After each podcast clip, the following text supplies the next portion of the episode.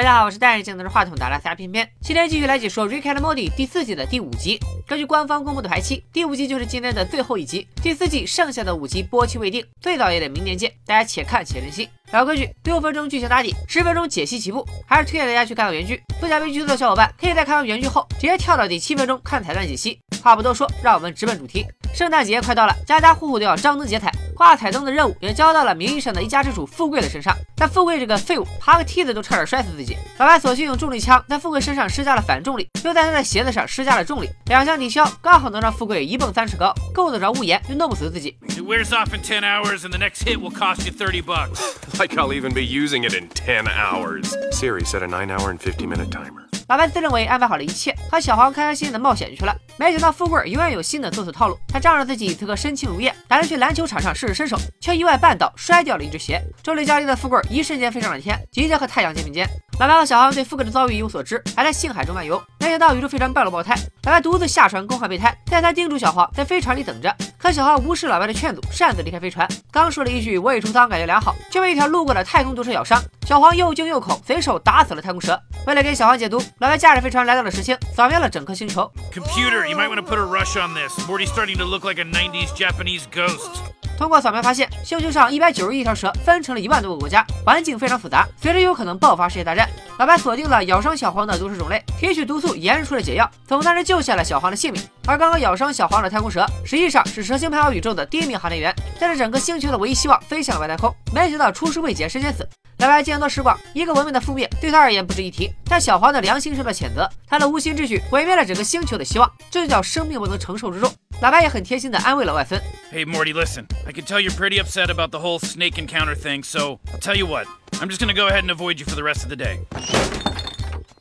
小黄去宠物商店买了一条蛇，给他画了一身太空蛇仿妆，强行把它塞进了宇航服里，又瞒着老白偷偷驾驶飞船，把这条蛇扔进了蛇星。这只被调包的地球蛇一时间成了蛇星万众瞩目的大英雄。直到记者发布会上，本应对记者们慷慨陈词的他，突然对本地蛇大呼小叫：“大英雄为何突然发狂？难道是被宇宙射线烧坏了脑子？”其实是因为地球蛇未经开化，智力发展程度低，使用的语言也和蛇形不一样，根本无法正常交流。蛇形当局也察觉到了异样，将地球蛇软禁起来，并请语言学家对其进行研究。以上都是我的猜测，因为原片是这样的。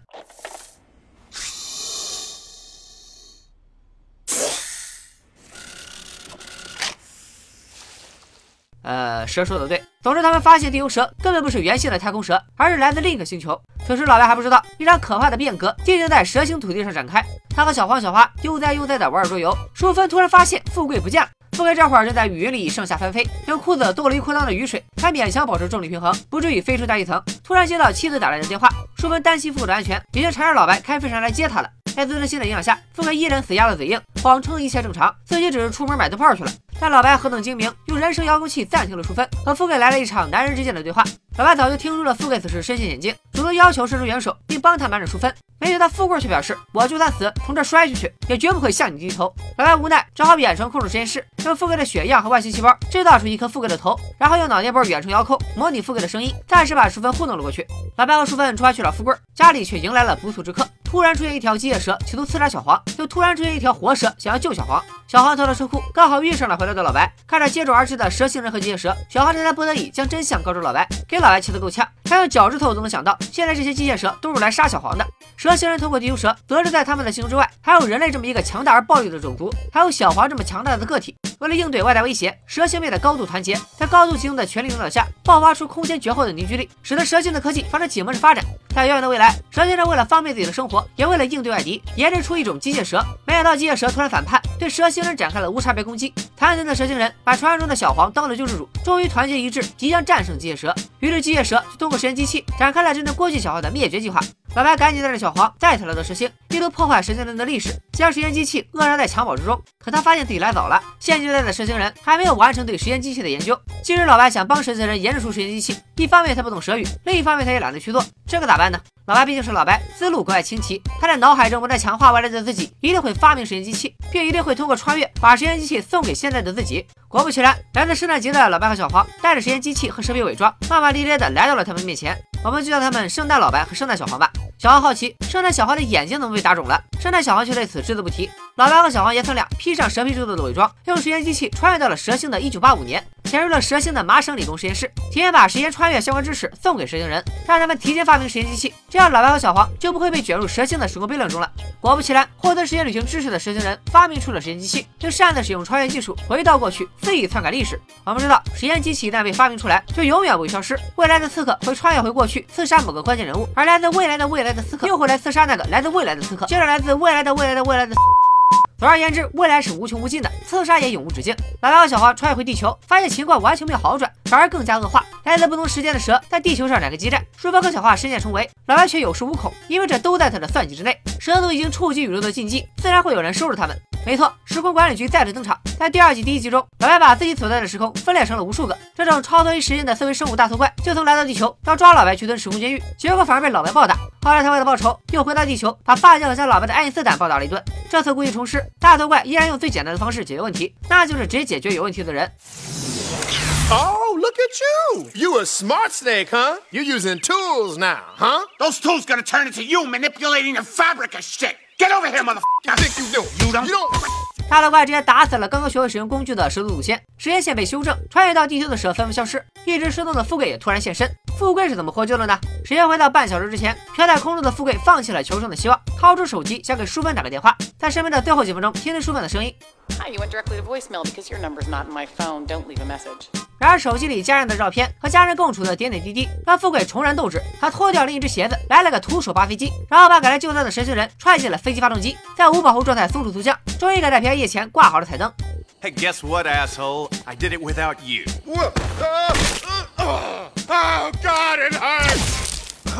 骚乱再次被平息，故事也来到了尾声，剩下的就是和家人欢度圣诞。但是老白他们好像忘了一件事：未来的圣诞老白和圣诞小黄再度出现，他们给老白和小黄带来了关于时间穿越的研究资料和死神的尸体，还上演了一出我发起脾气来连我自己都骂。Yeah, it's fun until it's you, huh, shitnog? Yeah, have fun snowing those snake costumes together, you little tramp. Haha, you tell him, Morty. 出来混总是要还的，今天就是平安夜，老白和小黄必须做好实验机器，缝好蛇皮伪装，并把这些送给过去在蛇星上的自己。那小黄的眼睛又是被谁打肿的呢？I feel like we're forgetting something. Oh, yeah, uh, thanks for reminding me.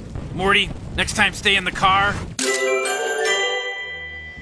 之前《瑞克的莫蒂》的制作人曾公开表示不会玩时间旅行的梗，没想到这次也真香了。主创 Justin 还在推特上表示，本集是他最爱的一集。我觉得之前一直不碰时间旅行，一是认为时间旅行的故事已经被玩烂了，很难变出新意；二是极易出现 bug，导致主线剧情混乱。所以在前三季中，时间旅行只存在于台词中，比如第一季第一集，老白说他是去未来次元拿到了能治好小黄腿的药物。再就是老白车库里一直有一个箱子上写着关于时间旅行的东西，这集里也给了这个箱子镜头。所以说，时间旅行从来没有作为某一集的主线故事呈现。老白的时空枪更多的是用来打破空间的次元壁，去其他的平行宇宙。本集作为 RM 第一次玩时间旅行这个设定，剧情方面编得还算圆满，在逻辑通顺的前提下，还塞满了大量对同类影片的解构和调侃。我给没看懂的观众从头捋一下这个故事吧。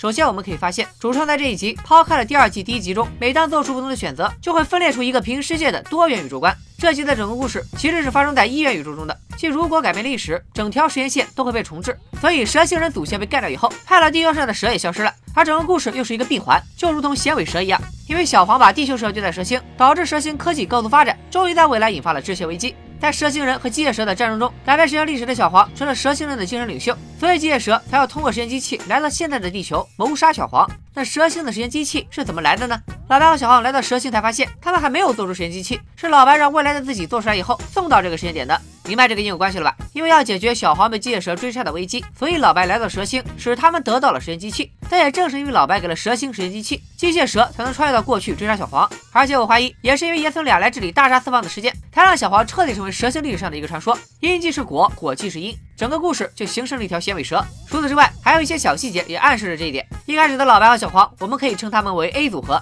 从未来穿越而来，给他们送时间机器和蛇皮伪装的圣诞老白和圣诞小黄，我们可以称之为 B 组合。B 组合狠狠地骂了 A 组合，导致 A 组合心中有了怨念。A 组合回到地球之后，又遇到了来自更未来的给他们送研究资料和死者尸体的新组合，又挨了一顿骂，心中的怨念更深了。A 组合在做出时间机器，把死者尸体缝成了蛇皮伪装以后，其实就已经变成了戴着圣诞帽的 B 组合。然后他们回到过去的蛇星，把当时的 A 组合骂了一遍，之后他们又重新整理研发资料，搜集死者尸体，就这样从 B 组合又进化成了 C 组合，然后去把刚刚从神仙回来的 B 组合也骂了一遍，并且把死者和资料交给了他们。Jeez, you guys don't have to be dicks about it, all right? Yeah, neither did the guys before us, but you know what? They were. Merry Christmas, you Yeah, Ghost of shitbags. Christmas Future, bitches. Idiots. So mean. guys are mean. 简单总结一下，就是因为我被长大以后的自己骂了，我一直憋着火，所以长大以后我就回到过去，把当时的自己骂了一顿。因果逻辑再次形成了一个闭环。在这里还要说一个小细节：彩蛋里戴着圣诞帽的老白和小黄来到过去的蛇星，给过去的自己送货。All right, we're landing. Come on. 发现了吗？过去的飞船还没来之前，他们就已经在那里等着了。于是我又倒回到过去的老白和小黄攻打蛇星时，发现在他们飞船降落蛇星基地的那个镜头里，大楼旁边确实已经停着一架飞船了。故事捋顺了，下面咱们开始挖彩蛋。上一集瑞克和莫蒂恶搞了西方魔幻片，这一集就致敬了《终结者》《地心引力》和《回到未来》等经典科幻片，整体的风格也较前几集回归正轨。虽然没有涉及主线剧情，但作为期中考试的测验，也算交出了一份令人满意的答卷。本集的标题致敬了系列美剧《太空堡垒卡拉迪加》。故事发生在架空宇宙，人类制造出了名为赛昂的机器人，结果这群机器人觉醒了自我意识，几乎把人类杀了精光。仅存的四万人乘坐卡拉迪亚号太空堡垒，前往传说中人类的最后家园地球。本集中的蛇形人被自己制造的机械蛇打得几乎灭绝，和这部美剧的剧情基本一致。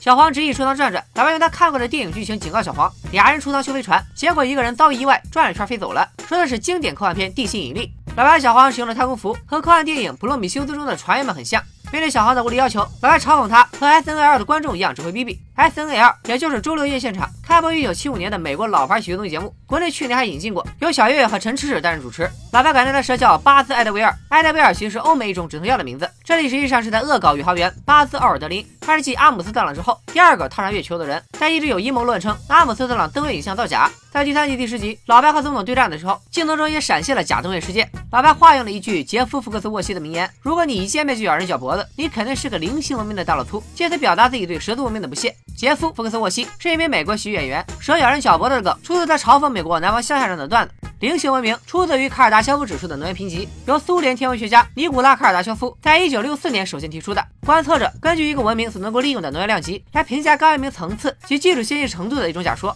通俗点说就是，零星是从原始社会开始，一星掌握整个地球的能源，二星掌握整个太阳系，三星掌握整个银河系。时代一说，地球目前的评分为零点七三。老白掏出一个遥控器，把书分给暂停了。结合第三集第九集《书分鲜果乐园》那集，有人怀疑现在的淑芬是个复制人，真正的淑芬早就已经环游宇宙去了。但根据这个遥控器的形状，菲菲更倾向于是在恶搞亚当·桑德勒的经典喜剧《人生遥控器》。男主角可以利用这个遥控器控制自己的生活时间，他可以跳过那些繁琐的事，随心所欲到达自己想要的时段。比如你长按一下视频下方的某个键，你就会发现自己的作业已经做完了，期末考试也考完了，马上就迎来了寒假。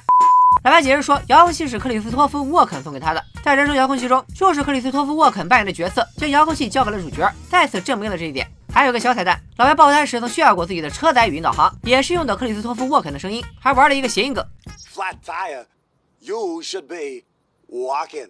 你就是沃肯啥意思呢？传说这个克里斯托夫·沃肯会饰演真人版的老白，此处玩了这么一个梗，也不知道是官宣还是在调侃。老白为了打消书分的顾虑，用外星细胞制造出富贵的头，对应电影《普罗米修斯》中船员在探险过程中意外找到的外星人头颅。外星头颅在吸入氧气后迅速爆炸，富贵的头也在药剂作用下溶解。蛇形面临外来威胁，文明进入黑暗时代，内部高度团结，立刻让我想到了刘慈欣提出的黑暗森林法则：宇宙就是一座黑暗森林，每一个文明都是带枪的猎人，林中到处都有和他一样潜行的猎人。为了存活下去，他必须开枪消灭其他猎人。在这片森林中，他人就是地狱。所以说，这段剧情也是对《三体》的致敬。小黄结束了实习冒险，正在做一项有益于身心健康的运动。一道闪电从天而降，外星机械蛇闪亮登场，其登场方式和终结者中的机器人 T 八百如出一辙。随后，一条拿着散弹枪的蛇破门而入，两枪放倒机械蛇，救下小黄。这段时的形象也和终结者中来自未来的救兵凯尔里斯完全一致。小黄逃到车库，发现那儿早就被机械蛇占领，其中一只和其他蛇类明显不同，从它的红色电子眼、半计划的身躯以及壮硕的肱二头肌，不难猜到是在致敬《终结者二》中那个保护人类的 T 八百。Get behind me. I will protect. 蛇形人和机械蛇展开激战，等待救世主拯救蛇形人于水火之中。来自未来的杀手和救兵源源不断，两边打得不可开交，狠狠调侃了一把终结者系列的剧情。蛇形的记忆，它明显是恶搞了美国的五角大楼。老白和小黄穿越回1985年，在蛇形实验室的墙壁上能看到一张回到未来的蛇形海报。之前片片提到过，瑞凯和莫蒂爷孙俩的造型，其实就是源自回到未来的男主马丁以及布朗教授。老白将时间穿越的知识送到1985年的蛇星，之所以是一九八五年，一方面是因为回到未来正在1985年上映。另一方面，英国作家 H.G. 威尔斯的传世名作《实验机器》也诞生于这一年，甚至有评论家将1985年定为科幻小说诞生元年。蛇星人通过时间机器随意篡改历史，期间帮助某些关键人物躲过刺杀，也尝试刺杀某些组织的首脑。具体都是谁，我就不说了。没办法，求生欲就是这么强。另外，这种自己帮自己还被自己嫌弃的剧情，其实和哆啦 A 梦中的一集《好多个哆啦 A 梦》非常像。那集的故事是大雄用铜锣烧贿赂哆啦 A 梦帮自己做作业，哆啦 A 梦一个人做不完，所以就做实验机器，找了两小时、四小时、六小时、八小时以后的自己来帮忙一起做，这样很快就能做完睡觉了。但是他发现未来的自己脸上有伤，问对方原因，对方也不说。后来才明白，原来在做完作业之后，未来的哆啦 A 梦每次都是刚睡着一会儿就被叫醒，回到过去做作业，折腾了整整一宿，越来越生气。于是，在做完作业之后，就一起把过去的自己打了一顿。白白打小黄时吐了一下舌头，是不是很像哆啦 A 梦中角色的经典表情？好了，离开了莫蒂第四季暂时告一段落。很多观众表示，这季的故事没以前那味儿了，主要可能是因为老白在家中地位的改变。第三季末尾，老白为了心情，放弃了内心的孤傲，被迫和家人签订协议，家庭地位一落千丈。每次带小黄去冒险，都要征得他的同意。富贵对老白的态度也越来越颐指气使。第一集中，小黄一心之愿，面对老白冰冷的尸体，居然不闻不问。其他几集中，也经常能见到他对老白出言不逊。在本集中，甚至多次违抗老白的命令，擅作主张，导致闯了大祸，还得老白给他擦屁股。再这样下去，我看小黄总有一天要黑化成邪恶小黄。再来说富贵，他以前在冒险中一直扮演着被拯救者和猪队友的角色，就是这样一个 loser。在这一季中尝试太空冒险，用一场说走就走的旅行摆脱老白的控制。本季中完全凭借自己的能力克服困难，他对老白的依赖正在逐渐减少，无形中再次降低了老白的地位。本季的片尾彩蛋里，老白揍了小黄一拳，这在之前的剧集中是极为少见的。尽管老白有一千种办法坑小黄，但极少出现针对小黄的直接暴力，因为将一切诉诸暴力一向是弱者所为。这会不会是在反映老白心中的恐惧，对失去亲人关注的恐惧？我们回过头来看看整个第四季，老白都干了些什么？粉碎小黄的爱情，打破小黄的编剧梦，粉碎小黄对巨龙的兴趣，借神奇事件打击小黄的自信心。老白正费尽心机把小黄拉回自己身边。反观老白，他变得越来越害怕孤独，却也越来越孤独了。前三季中能陪他成为朋友的，只有史瓜奇和鸟人。到了第四季，一个素未谋面的外星人 Tony 都能成为他的灵魂好友，多喝了几杯酒就能和一条银龙称兄道弟。老白越来越好交朋友，实际上反映了他急需其他感情来填补内心的空白。我们习惯了对一切漠不关心、为所欲为的老白，习惯了在不经意间流露温情的老白，而对现在弱小的老白感到陌生。除了人物关系和人设外，制作人讲故事的方式似乎也变了。细数前三季中给大家留下了深刻印象的元素：史密必达先生、邪恶小黄、老白城、多维度电视、连环个老白、变不动先生。可以说随便挑出一集都值得反复品尝。但第四季已经播了一半，我们能看到的是老朋友回归，新角色和新道具却没有什么记忆点，致敬和梗越来越多，但从中得到的乐趣反而越来越少。到了第五集，甚至背弃了绝不玩时间旅行的诺言，还抛弃了建立在多元宇宙论基础上的宇宙观，玩起了一元宇宙的时间悖论。虽然故事很精彩，说好听点也是在讽刺类型片的套路，但说不好听点，其实也是在玩一些老梗。当然，偏偏对 RM 系列的爱依然浓烈，正因为爱之深，才责之切。真心希望这部神作越来越牛叉，能够在神坛上待得更久一点。毕竟说好的一百集，还有一大半没兑现呢。你们想象一下，如果 Rick and Morty 烂尾了，我的天哪，我都不敢想。今天就说到这里吧。喜欢这个系列的小伙伴，请多多支持本视频，咱们一起期待第六集的到来。